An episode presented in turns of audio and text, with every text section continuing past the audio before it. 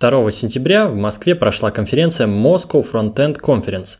Мероприятие примечательное хорошим уровнем организации и содержания. Конференция на целый день с обедом и при этом бесплатная для посещения – за что отдельное спасибо организаторам. Это Андрей Яманов, который также проводит Moscow.js, и Сергей Попов из Moscow CSS. И, конечно, спонсорам, которые все это профинансировали.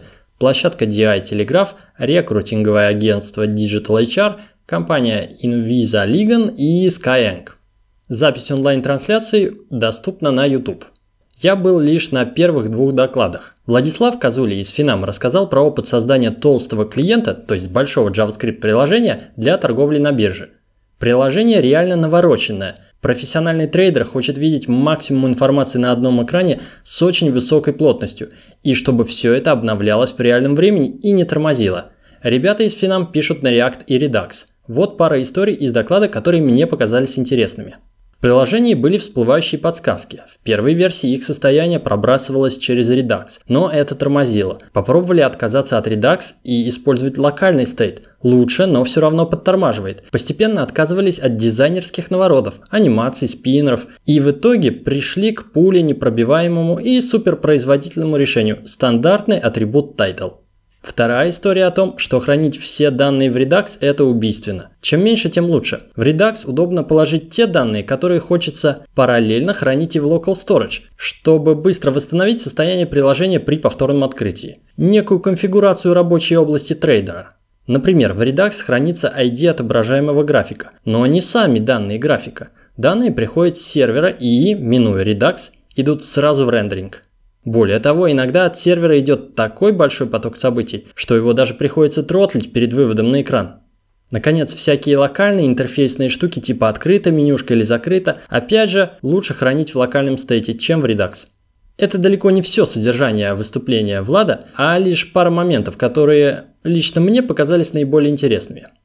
Второй доклад, на котором я присутствовал от Дарьи Пушкарской из Тиньков, про процесс создания своего UI-кит, то есть набора фирменных компонент, кнопок, слайдеров, чекбоксов и тому подобного. Доклад не технический, а про организацию процесса, про то, как продать идею создания кита бизнесу и оправдано ли это вообще, про грамотное взаимодействие между разработчиками и дизайнерами и про проблемы и способы их решения.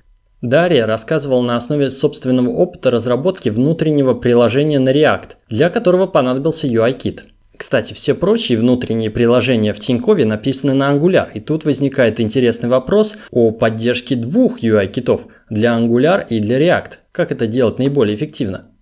Возвращаясь к теме UI-кита, с одной стороны, все стандартные компоненты должны быть с неким единым дизайном, в единой концепции, но с другой стороны, в рамках конкретного проекта зачастую требуется кастомизация.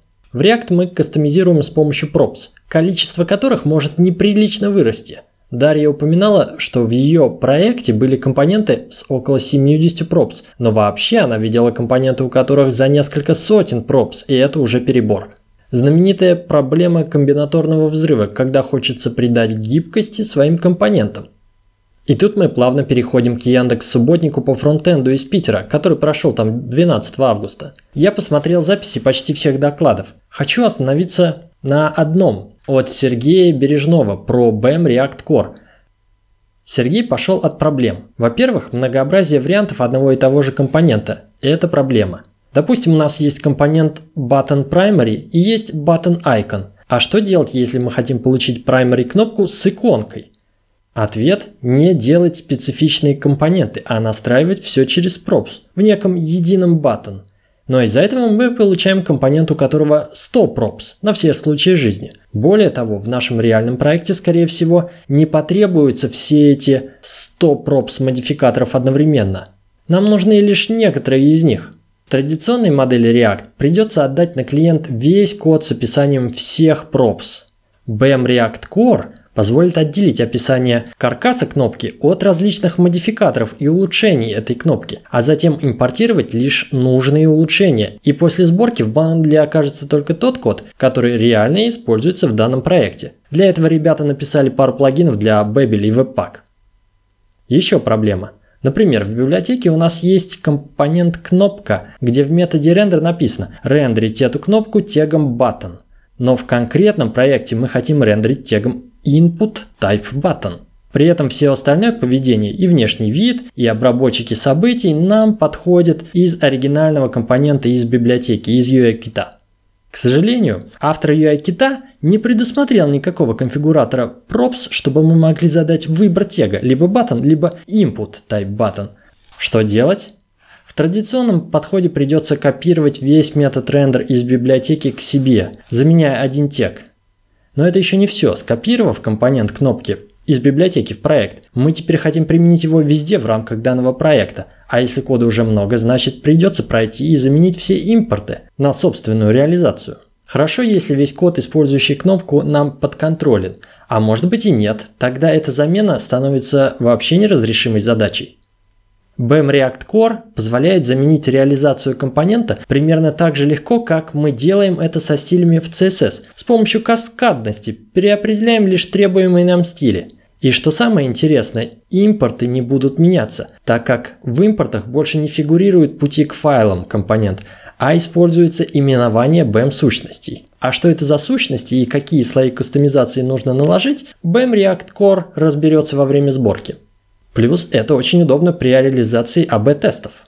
Признаюсь, я сам не пробовал BEM React Core и у меня нет никакой собственной экспертизы, поэтому за что купил, за то и продаю. Если заинтересовались, посмотрите видео доклада Сергея, ссылку дам в шоу-нотах. Я Владислав Козуля, пишите на реакте и процветайте.